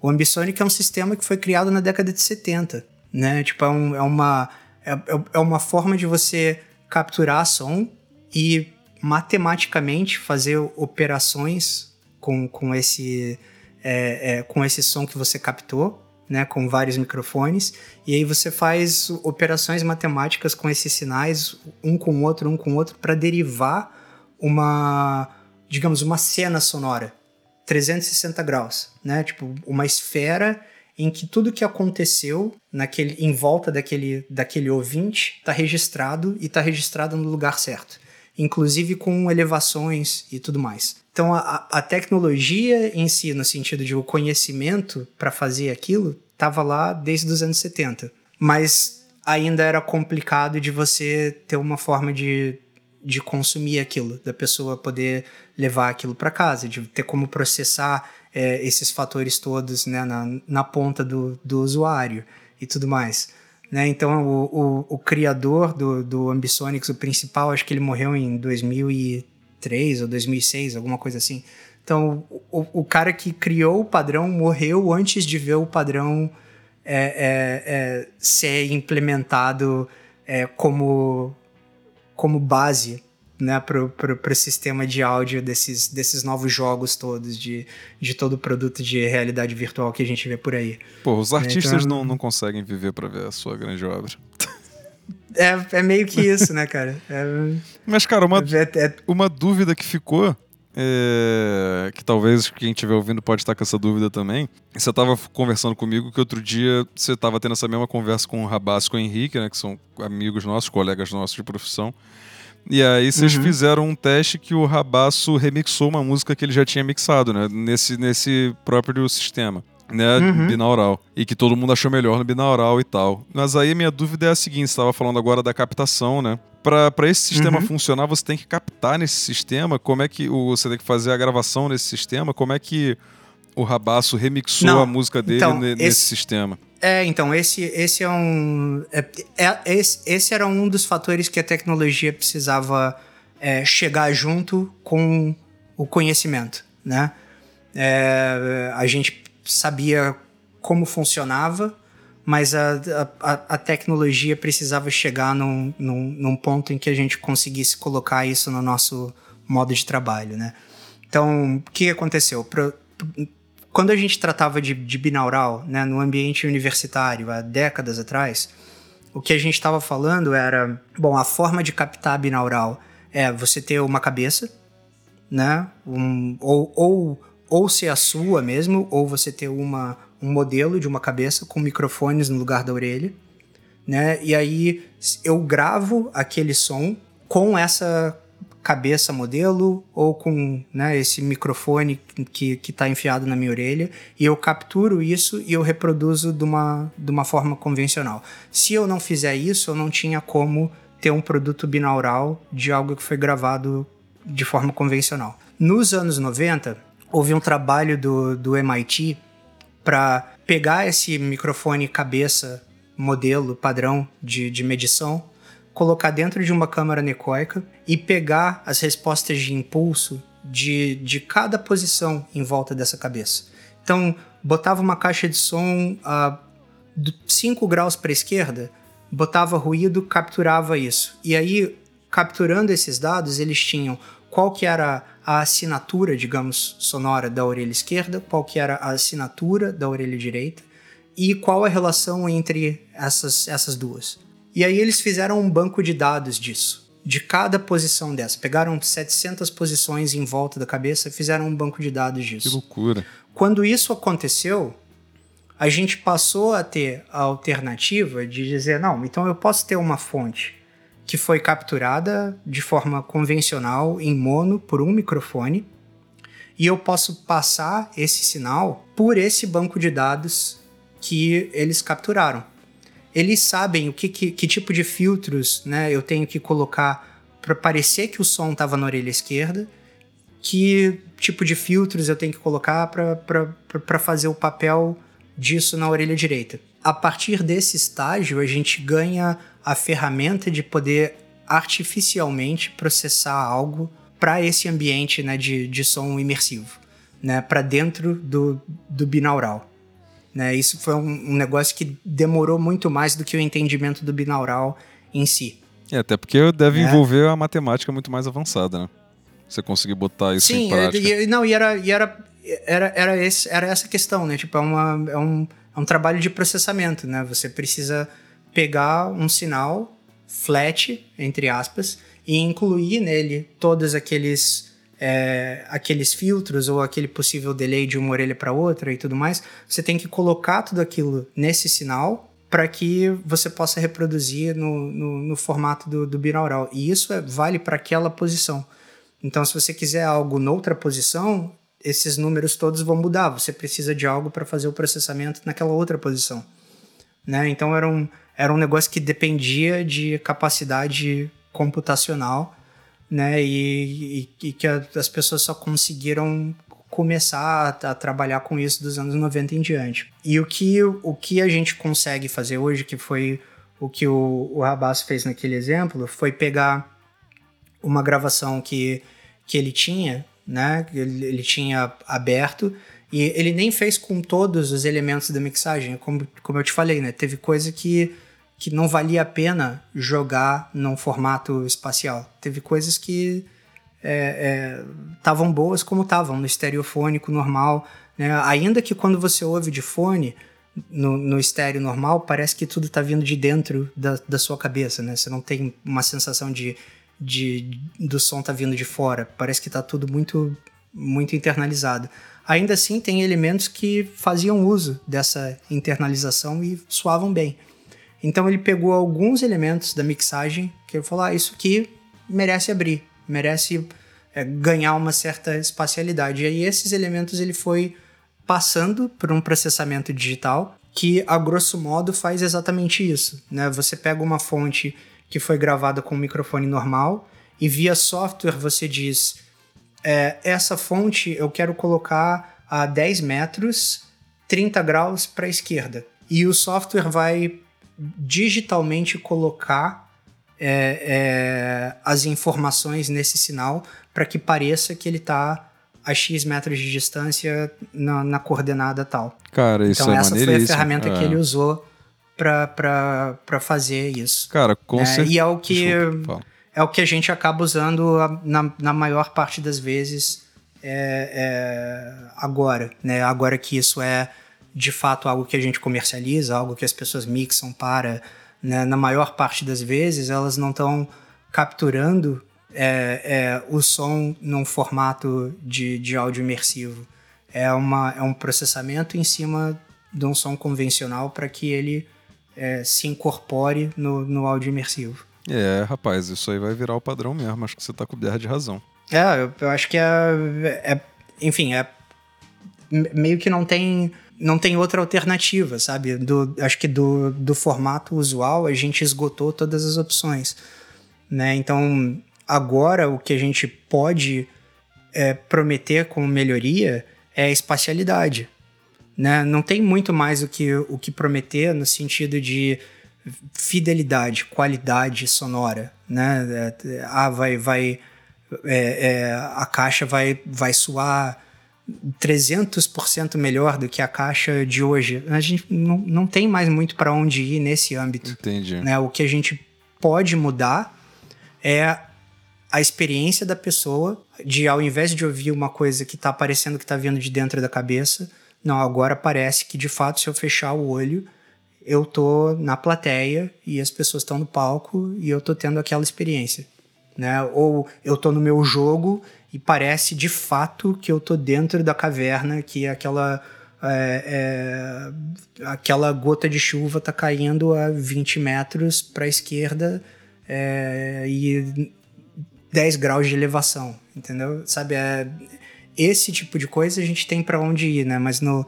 no, no âmbito puramente qualidade, né, de timbre e tudo mais, a gente não tem mais tanta ferramenta para evoluir a partir disso. Mas é, é, é engraçado, porque é, eu falei do Ambisonics, né? O Ambisonics é um formato que desde do, dos anos 70, quando ele foi criado, ele já foi criado pensando num, num, num formato que independe de como você ouve, né? Porque o, a ideia do, do Ambisonics é registrar uma cena sonora ao em volta a, a, em volta do, do, do, da pessoa que está ouvindo. Né? A, a, ideia básica do Ambisonics é isso. Eu estou registrando toda essa cena em volta desse ponto, dessa pessoa. E aí eu reproduzo isso da melhor forma que eu posso com o sistema que a pessoa tiver. Porque se eu sei aonde onde a fonte sonora tem que estar, tá, né, dentro, nessa esfera imaginária em volta do meu, do meu ouvinte, se eu sei onde a fonte sonora tem que estar, tá, em teoria, e o cara ele tá ouvindo num sistema estéreo normal, eu não vou conseguir reproduzir né, essa espacialidade toda com exatidão. Mas eu sei que tem que estar tá X graus para esquerda, então eu vou colocar da melhor forma possível nesse sistema estéreo que o cara tá ouvindo. Se o cara tem 50 caixas, ah, então agora eu consigo. É só, é só me dizer onde está cada caixa e eu consigo botar o som exatamente no ponto em que era para estar. Tá, né? Então era um, era um formato que já tinha nascido com essa característica de ser adaptável ao que você jogasse na outra ponta. Né? Porque a ideia é eu capturei tudo o que estava à minha volta. Então de agora eu consigo entregar para onde você quiser. Né? E acabou, acabou virando padrão né, para esses formatos de realidade virtual, porque é, é, é o que você precisa fazer no, durante uma experiência de, de, de realidade virtual o tempo todo e adaptando ao ponto de vista da pessoa. Né? A pessoa mexe a cabeça, tudo aquilo tem que, tem que mudar de posição. Ao invés de você ter que é, é, fazer o, o, o, cálculo, né? fazer aquela convolução, digamos, de cada elementozinho que está no jogo que a pessoa está jogando, né? De cada barulhinho de, de do, do, do, dos animais, da floresta, do vento, disso, daquilo, da espada, do ataque. É, ao invés de você ter que lidar com cada elemento desse e, digamos, passar pela conta do binaural, cada um deles, para cada ponto que a pessoa está ouvindo. Se ela mexer a cabeça, você tem que refazer as contas de cada elemento. Ao invés de fazer isso, você monta artificialmente uma esfera de som em volta daquela pessoa, e aí eu pego o final desse produto, dessa esfera toda, e eu faço essa conversão para o binaural para a pessoa ouvir no fone. E se a pessoa virar a cabeça, eu não estou refazendo a conta de cada elemento. Eu estou pegando essa esfera sonora toda e mudando o ponto de vista do, do ouvinte. E aí é o resultado disso que eu passo pelo meu, pelo meu processamento. Por isso que uma tecnologia dos anos 70 acaba virando padrão em 2020, né? Porque tem essas facilidades todas na, meio que embutidas na técnica que foi criada. É, a tecnologia que foi que nem você falou, né? agora que a gente chegou no ponto de, de conseguir reproduzir isso em termos de custo e de, e de ser a forma como as pessoas escutam, né? Porque é todo mundo escutando música no fone. Exatamente. Né? E isso vai ser incorporado para é, de, de, um formato de, ou de outro, né? É, é, vai ser incorporado na nossa realidade de todo jeito, tanto no, no consumo de música em casa, ou som para videogame, para cinema e tudo mais, quanto nas salas de cinema, som ao vivo, né? Vão ser só outros formatos, né? Então, por exemplo, para a sala de cinema, ao invés do, do Ambisonics, a, a coisa caminhou para o Atmos. O Atmos é um, é um jeito mais análogo àquilo que eu tinha falado no começo, de você, é, em cada arquivo que você precise que se movimente, né, em cada trilha de áudio que você precise que se movimente, você escreve como metadata daquele arquivo a informação de coordenada. E aí o sistema da Adobe lê aquilo. E aí, se ele lê aquilo no, no cinema da, de pequenininho, sabe, da cidade do interior, que só tem um 5.1, ele lê aquilo e vai achar dentro do 5.1 qual que é o melhor lugar para reproduzir aquele determinado som. E que tipo de movimento ele vai ter que fazer com aquele som que, que eu coloquei. Agora, se você vai reproduzir na sala de cinema, sei lá, em, em Londres, né, no Sorro, que tem um zilhão de caixas, um sistema super bem montado, o sistema que está reproduzindo sabe o que, que ele pode trabalhar. E aí ele vai ler aquela coordenada e ele tem uma caixa ali, naquele lugar, para reproduzir aquilo especificamente onde precisa. Mas aí como é que funciona é, então... isso do referencial, por exemplo, no cinema, que você está falando do, do Atmos? É, porque dependendo de onde você está sentado no cinema, você vai ouvir diferente, né?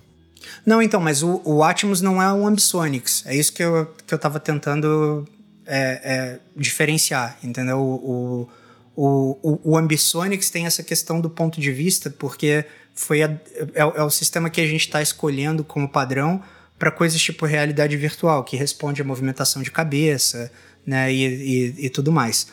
Mas pro, pro caso do som ao vivo ou da sala de cinema, é, essa não é a, a, a realidade que a gente precisa trabalhar. A dificuldade era como que eu consigo fazer é, um sistema de surround que seja adaptável para casas diferentes, para configurações de caixas diferentes, e um sistema em que eu consiga, supondo que eu tenha um número grande de caixas, um sistema que eu consiga fazer a movimentação das fontes sonoras ser o mais natural possível, né? Então, a, a, a, independente de onde você sente na, na sala de cinema, se a, a, informação que eu coloquei naquele arquivo quando eu mixei o filme foi o helicóptero precisa dar a volta na sala é, nessa velocidade.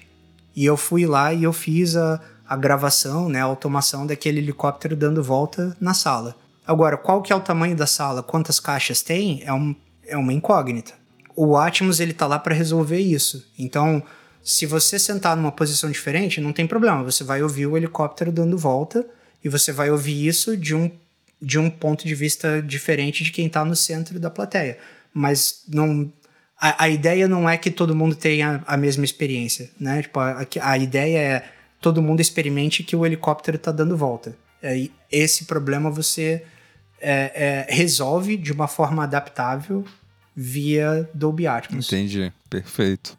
E outras coisas que, que ainda não estão comercialmente implementadas também, mas que você abre margem quando você passa a trabalhar com, com, com formatos desse tipo. É, Para ser mais específico, né, você tem o formato burro, que a gente sempre trabalhou, que é o, o áudio com base em canal, Né? Então, é, o canal da esquerda foi feito para tocar na caixa da esquerda e nada acontece no meio do caminho. Né?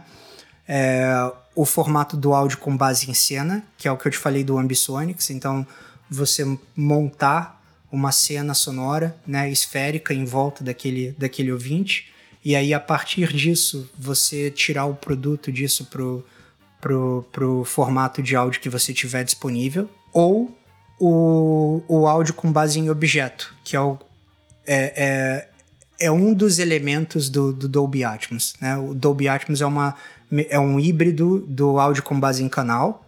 Então, para algumas coisas, ele se comporta como, é, é, como 5.1 normalmente. Né? Para outras, ele se comporta como áudio com base em objeto. O áudio com base em objeto é naquele arquivo de áudio eu consigo colocar informações de metadata dizendo o que, que é aquele arquivo, onde ele está, como que ele é para ser reproduzido. Só que quando eu ganho a ferramenta né, do, do áudio com, com base em objeto para trabalhar, nada impede que, por exemplo, eu tenha um formato de reprodução em que diálogo é um objeto. Então, quando eu quiser, distribu quando eu quiser distribuir o meu filme é, em cinco idiomas diferentes, eu não preciso de cinco mixagens do filme diferentes. Eu preciso de uma mixagem base do filme e cinco tracks de diálogo diferentes. E o meu sistema de reprodução vai escolher aquilo quando eu definir que eu quero ouvir em inglês, espanhol, português, etc. É, para fechar então, Carlinhos, é, eu sei que você está morando é, em São Francisco agora com a sua esposa, né, com a Ellen. E uhum. como é que estão essa, essas coisas aí dessas manifestações, cara, do, do George Floyd, enfim, tudo que tá rolando aí? Como é você que está acompanhando relativamente de perto? O que, que você tem visto dessas coisas aí? Ainda mais que sua esposa ela é descendente de chineses, né? Então ela, Sim. de certa forma, ela, ela é de uma família de imigrante. Como é que ela tá vendo essas coisas também? Enfim, uhum. como é que uhum. tá a sua perspectiva de quem tá morando nos Estados Unidos? Cara, a, assim, a princípio, pelo que eu, pelo que eu pude ver, é, é, a, apesar de ter. Né, sempre tem aquele público que tá com o foco nas vidraças, né? Tá com foco no, no que, que tá acontecendo com as propriedades e tudo mais. É, mas eu acho que, no geral, os, os, as manifestações têm um apoio popular grande, né? O que é, o que é super bom. Do mesmo jeito que no Brasil, mesmo o que acontece de vandalismo, às vezes dá, dá, tem todo jeito de ser por conta de, de infiltração, né? De, de é, é, gente que está interessada em fazer o circo pegar fogo. Então, por exemplo, em Nova York já apareceram vários casos de que é, as pessoas que tinham começado a depredar é, estavam com, com, com camiseta que tinha que tinha símbolo do, de grupos neonazistas daqui e tudo mais, entendeu? Aquelas coisas meio que não que não tão não tão na cara, mas que se você parar para olhar, você fala, oh, isso aqui não era para estar tá aqui. É, né? pois é. E, Isso sem contar a... P2 fazendo merda também, né? Sempre tem. Sim, sim. Então aconteceram vários casos assim já. E, claro, né? Tem a questão de ser a tempestade perfeita, né? De, de certa forma, que é, é, é um momento em que 40 milhões deram entrada em desemprego, né? 100 mil morreram. É, coronavírus ainda tá aí, cara. Ainda é uma coisa. E a gente pode ficar fingindo que não vai reabrir, vai voltar tudo. Não vai, cara, né? Não tem, não tem muito como. Né? Então é aquela coisa, tipo, as, as cidades às vezes reabrem, mas assim, e aí? né? Las Vegas está reaberto, mas não no, no, cassino porque não tem ninguém, né? não os shows porque não tem ninguém. Então, beleza, reabriu para outras funções da cidade, mas para entretenimento, que é o carro-chefe da economia da cidade, não. É, é, acho que quando você junta todas essas coisas, né? As pessoas estão é, sem emprego, sem seguro-saúde, porque é vinculado ao emprego é, no momento que tem uma pandemia, que se o cara ficar doente, ele tá morto, se não fisicamente, economicamente.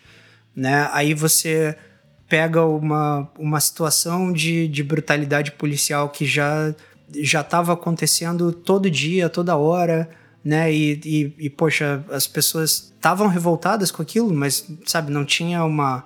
Não, não tinha uma unidade para externalizar aquilo ainda, né? Tinham protestos localizados às vezes e, e, e que acabavam sendo reprimidos e, sabe, continuava. E de repente você tem um, possivelmente a, a mais brutal das execuções pega em câmera, né? Tipo, que o cara, porra, leva nove minutos matando o sujeito, né? Tipo.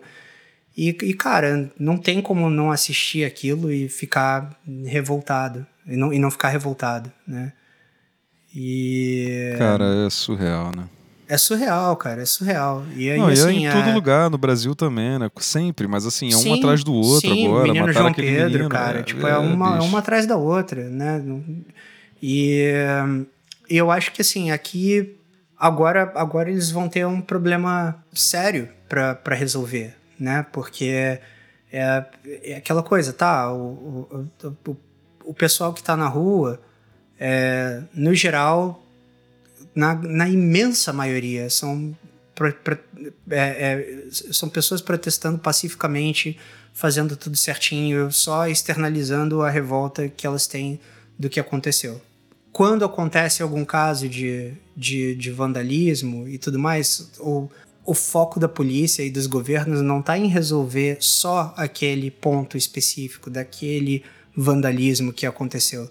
Acaba virando uma coisa de né, de, de oprimir a manifestação como um todo, o que não é o caminho, né? Então, é, é, a gente está com, com um problema sério pela frente, que é o Trump dizendo que vai trazer as forças armadas para dentro das cidades para para esmagar as manifestações, é, colocando Antifa como se fosse uma organização terrorista, sendo que nenhuma organização é.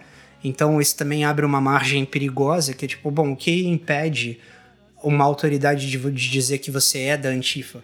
enquanto organização. Cara, isso né? me lembra, isso, isso é me lembra a polícia do Rio em 2013 procurando o Bakunin. Você lembra dessa história? Lembro. isso era maravilhoso, que ele era um dos procurados pela polícia do Rio em 2013. Me caiu o Bakunin Caraca. de ser um dos dos organizadores da manifestação. É nesse nível que as é, coisas operam. É, é, nesse nível, cara. Tem, tem, uma história assim da ditadura também, né? Que a polícia aparece no teatro para prender Sófocles. Nossa senhora. É engraçadíssimo. Ai, meu Deus é, do céu, cara. É. Mas, mas é, cara, tipo, é, é, é, é, um, é uma situação complicada, bastante delicada daqui, que é às vezes eu ouço né, o pessoal no Brasil tratando os Estados Unidos como referência, né, ou, ou, algo do tipo, ou mesmo como primeiro mundo, né, e na minha cabeça, como alguém que não só mora aqui, mas também veio várias vezes para cá antes e tem um vínculo, né, para vida aqui e tudo mais. Cara, o Brasil não tá no caminho de virar os Estados Unidos, é os Estados Unidos que tá no caminho de virar Brasil. pois é, cara. Entendeu? Ah. tipo, a gente, a, gente tá no, a gente tá no caminho de ter é, favela, crime organizado, pá, pá, é, é, e, e, sabe, as, os mesmos problemas que a gente tem no Brasil aqui, é, é, se não mais exacerbados ainda, entendeu? Porque o que foi construído aqui, que fez dos Estados Unidos um lugar melhor do que o Brasil no sentido, né, de qualidade de vida, assim, de ser um pouco mais seguro, ou é, é, é, de ser um, um pouco mais organizado ou algo assim, isso tudo foi construído com, com uma política muito diferente da que está aí hoje, né? Essas coisas não aconteceram do, do, dos anos Reagan para cá. Tipo, os Estados Unidos são os Estados Unidos porque teve New Deal, porque teve né, uma série de coisas que historicamente fez, fizeram o país ganhar dinheiro e se industrializar e tudo mais. E, e era um, é aquela coisa, do momento que você cria, cria uma classe média é, relativamente forte, você não consegue destruir isso de um momento para outro sem um bom motivo, né? Então, o, a, digamos, o caminho descendente dos Estados Unidos era lento. Era um caminho. Ele tava, tava rumo ao Brasil, mas era um caminho lento, né? E a pandemia só fez isso virar uma, um declive completo, cara, que a gente tá escorregando na lama a caminho de virar uma nação absolutamente subdesenvolvida. Todas aquelas coisas que, que o pessoal daqui achou que eram normais, né? Tipo, ah, não, não ter seguro, não ter saúde pública, né? Não, isso é normal. Né? Ah, o custo da, da universidade particular aqui, né? De você não ter universidade pública e ter que pagar sei lá, 100 mil dólares para se formar num curso de graduação e começar a sua vida pagando, sei lá, 2 mil por mês de empréstimo estudantil, né? Todas essas coisas que o povo daqui achou que eram normais, né? Agora estão voltando para morder, né, cara? Claro, cara. É. E, e, e, e assim, eu não sei direito o que pensar em relação a, ao futuro, porque é um, é um país que não tem pelo menos agora, não tem um espectro democrático que apresente uma solução. E nem né? vai ter. O que você, você tem direita pra caralho versus fascismo. Né? O, o, o espectro democrático é isso, sabe? Tipo, é, é, é alguém à direita do Amoedo e Bolsonaro. É meio. É isso, cara. Eu tô é ligado. É, é triste. Né? Então. Boa tipo, sorte. Sabe, e, e, é engraçado porque é, um, é uma situação que, que quem tá aqui não acordou ainda para. Eles acham que, que, que o amoedo deles é, é esquerda. É, eu tô ligado. Ou é centro-esquerda. Só porque sabe? ele tá eles mais. Acham, eles acham que Bernie Sanders é, é socialismo, sacou? Bernie Sanders é centro, cara, centro-esquerda. Para qualquer no lugar máximo. desenvolvido é. do planeta, o Bernie Sanders é centro-esquerda. Ele só tá falando, quer... gente, cara, todo mundo pode ter plano de saúde, né? Tipo, ele quer o mínimo é, do é mínimo. É só isso. É só isso, cara. É isso e faculdade pública. Só. Pois é, né? Só. Sabe? E não é nem uma coisa assim de todo o curso ser público. Não, não, não. É, é só, tipo, se você quiser se formar engenheiro, tem uma opção de fazer isso publicamente. É isso. Pois só. é, cara.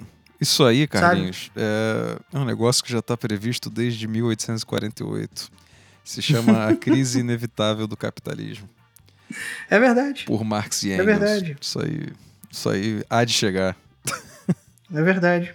Mas é, mas é, é, é aquela coisa, né, cara? É, é interessante o. Não, não, não é bom, mas é interessante, assim, historicamente, né? Como exemplo, é, o, que, o que acabou acontecendo aqui, né? Porque era um, é, foi, foi um país que foi caminhando cada vez mais para a direita, porque a, a população se posicionou de forma conservadora, e aí quem estava na esquerda achou que só ia conseguir voltar ao poder se fosse para a direita, né? E, e, e ao, ao, invés de você ao invés de você dar um passo para trás e dizer não, cara, é só esperar, porque você sabe que o que o cara tá tentando implementar vai afundar, entendeu? Você sabe, é, é só é só parar aqui quietinho, fica, se mantém nos seus princípios, espera, dá dois passos para trás. O que o cara tá tentando implementar vai cair, entendeu? Vai, vai bombar, não tem jeito. Sabe? Vai, vai dizer o quê? Vai dizer que ele, ele vai dar corte de impostos para bilionários e a, a população vai crescer como um todo porque vai, vai rolar um trickle down. Não, não vai, é só sentar e esperar. E os democratas não fizeram isso. Tipo, o que, o que aconteceu foi: não, a gente pega esse cara do, do Arkansas, que é tão republicano quanto um republicano, mas está dentro do Partido Democrata, e a gente bota ele como presidente. É, e ele vai ganhar a eleição porque ele é tão conservador quanto o Reagan, sabe? Vai, vão ter diferenças culturais, mas, mas na parte econômica, tão conservador quanto, sabe? E ele vai, como ele tem o, o, o, o escudo de ser democrata, né? Então, de em teoria tá para a esquerda, ele na verdade vai ter cheque em branco para fazer uma série de coisas que os próprios republicanos não conseguiriam. É, cara. Né? E aí, em poucos anos, em coisa tipo oito anos, cara, você consegue é, é, demolir um, um, um, espectro democrático completamente, assim, a ponto de você só ter Partido Novo e Aliança pelo Brasil. A, analogia é essa, né? Tipo, é isso. É. é, Carlinhos, acho que pra gente acabar feliz, Dá uma dica cultural pra galera aí, então, pra, pra, pra galera consumir cultura na quarentena, que já não é mais quarentena, né? Que o Brasil tá abrindo sem poder abrir, mas enfim. Deixa uma dica de cultura, alguma coisa que você viu esses dias, alguma música que você ouviu, alguma dica pra galera. Cara, eu vou, se possível, trocar propriamente uma, uma dica cultural para uma dica política para quem tiver chance, para quem tiver como acessar, ou se, se não tiver. Eu não sei se vai, vai ter legenda, infelizmente, mas se, se não tiver, pelo menos para aqueles que estão com, com o inglês um pouquinho mais afiado, o que eu vou deixar de, de dica são as últimas aparições do, do Dr. Cornel West e do Killer Mike sobre as manifestações que estão acontecendo. Eu não, não acho que eu tenha ouvido nada de mais sensato e poderoso sobre o momento que a gente está vivendo agora do que isso. Porra, tá e aí, eu vou pesquisar isso aí também que eu não vi ainda. Eu super, super recomendo. No caso do Cornel West, ele tá trabalhando pra caralho até, porque ele apareceu em tudo que é lugar nos últimos dias. CNN, Fox, tipo, em todos os lugares. Eu acho que eu não ouvi nada mais sensato do que o, o que o Cornel West tem dito e o que o Killer Mike tem dito. Porra, com certeza. Tá aí, belíssima dica. Bom, eu acho que a minha dica eu também tô meio revoltado, então eu vou falar aí para todo mundo assistir O Jovem Karl Marx, filme de 2017 do Raul Boa. Peck, tá, in, tá inteiro no YouTube, legendado para quem quiser. Antes de, já que vão te chamar de comunista mesmo, que te chamem com propriedade, então pelo menos dá uma estudada no que que ele falou. Até, porra, até porque a gente perdeu a, a oportunidade da nossa vida de ser herói da nação em Comanda Tuba, né? A gente podia ter matado um monte de gente ali. Mas Comanda Tuba é um episódio à parte que a gente vai ter que fazer. Eu, você, Natasha e Alexandre contando essas histórias. Nossa, cara. É... É, ali, ali realmente. É, é, é como, é, lembro, é, como, é como aquele momento de você pegar o pegar o avião com o Paulo Maluf depois dele ter depois dele ter prestado depoimento da CPI em Brasília. Aconteceu comigo. E aí você tá dentro do avião naquela tipo, eu não quero que nada aconteça comigo, mas caceta se acontecesse.